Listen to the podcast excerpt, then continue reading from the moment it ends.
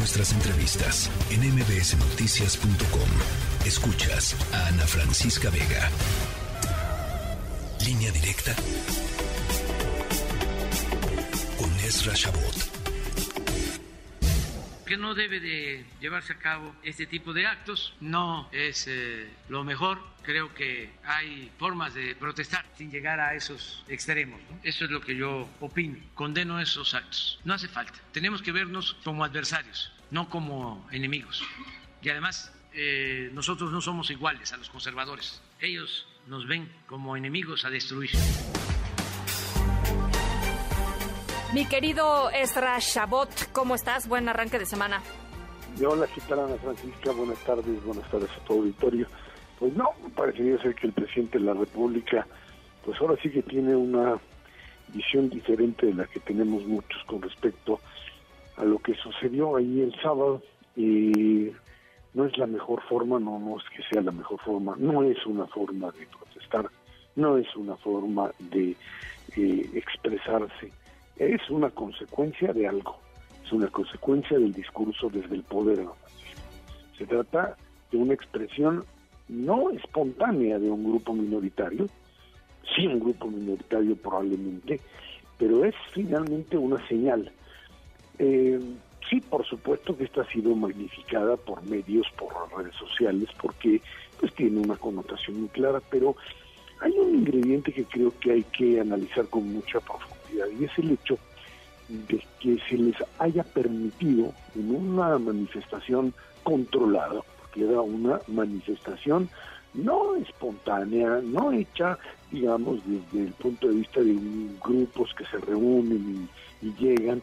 Había, como pues eh, seguramente lo dice Ana Francisca, pues la sección VIP, la sección para los funcionarios, separado del resto de la masa que ahí acudía, eh, digamos, todo bastante organizado, los camiones que llegaron con los transportados, llamémosle así, en algo que... los pues, transportados. Dice que no hubo acarreo, este, Ezra. Dice que no hubo acarreo y que fueron 500 mil.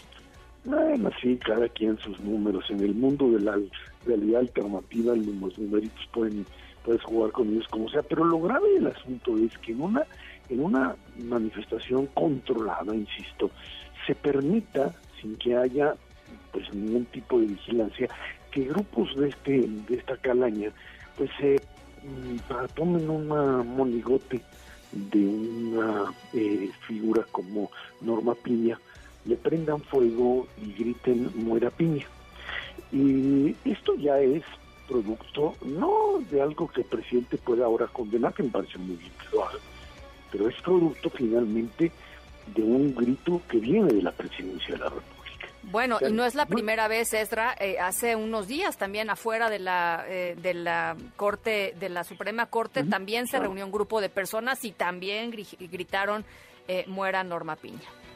Ahí tú dirías, bueno, pues quién sabe quiénes eran y llegaron y hicieron. Bueno, a ver, pero, pero, pero, pero, pues si desde la mañanera está duro y dale contra la ministra Norma ah, Piña, digo, perdón, pero... Eso es, eso me parece tu expresión más clara, pues si está duro y dale contra Norma Piña, pues ¿cómo quieres que alguien que desde el poder es capaz de descalificar, de cuestionar, de hacer pedazos, de convertirla en su enemigo, no en su adversaria, que ni siquiera lo es?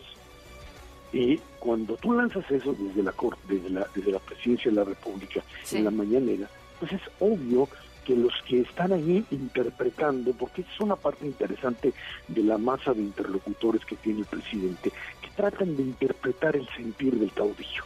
Esa es una idea muy clara que sucede en este tipo de diálogos sin intermediarios. O sea, esta idea de el presidente habla, no hay nadie en medio, no hay secretario de Estado, no hay nada, hay una masa que recibe directamente el mensaje y a partir de ello hay quien lo interprete. Hay quien no le hace caso, hay quien dice que no dijo eso, hay quien inventa otro, otra realidad alternativa y hay finalmente quien escucha lo que cree que el presidente quiere que se haga.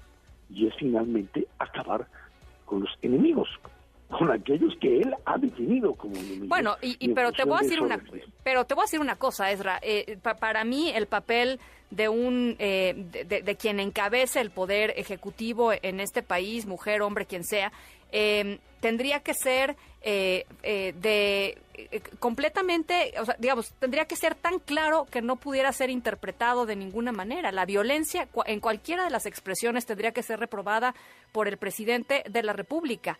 Punto. Eh, y el problema es que es tan ambiguo en sus decires en las mañaneras, pues que abre las puertas a cualquier tipo de interpretación. Pero el problema no está en que abra las puertas a cualquier tipo de interpretación. El problema está en que él no entiende el papel que tendría que ser de reprobar todas y cada una de las eh, eh, formas o manifestaciones de violencia contra quien sea. Sin, sin, sin ponerle un pero, sin ponerle pero bueno, sin ponerle pero antes, sin ponerle nada. Es que eh, yo diferiría contigo en esto. No hay ambigüedad en lo que dijo con respecto a Norma Piña. Perdón, con frente a Norma Piña no hubo ningún tipo de ambigüedad. No dijo, la señora está en la corte y tiene una visión diferente a la nuestra, pero nosotros pues seguiremos caminando. La descalificó abiertamente, la convirtió en un enemigo del régimen.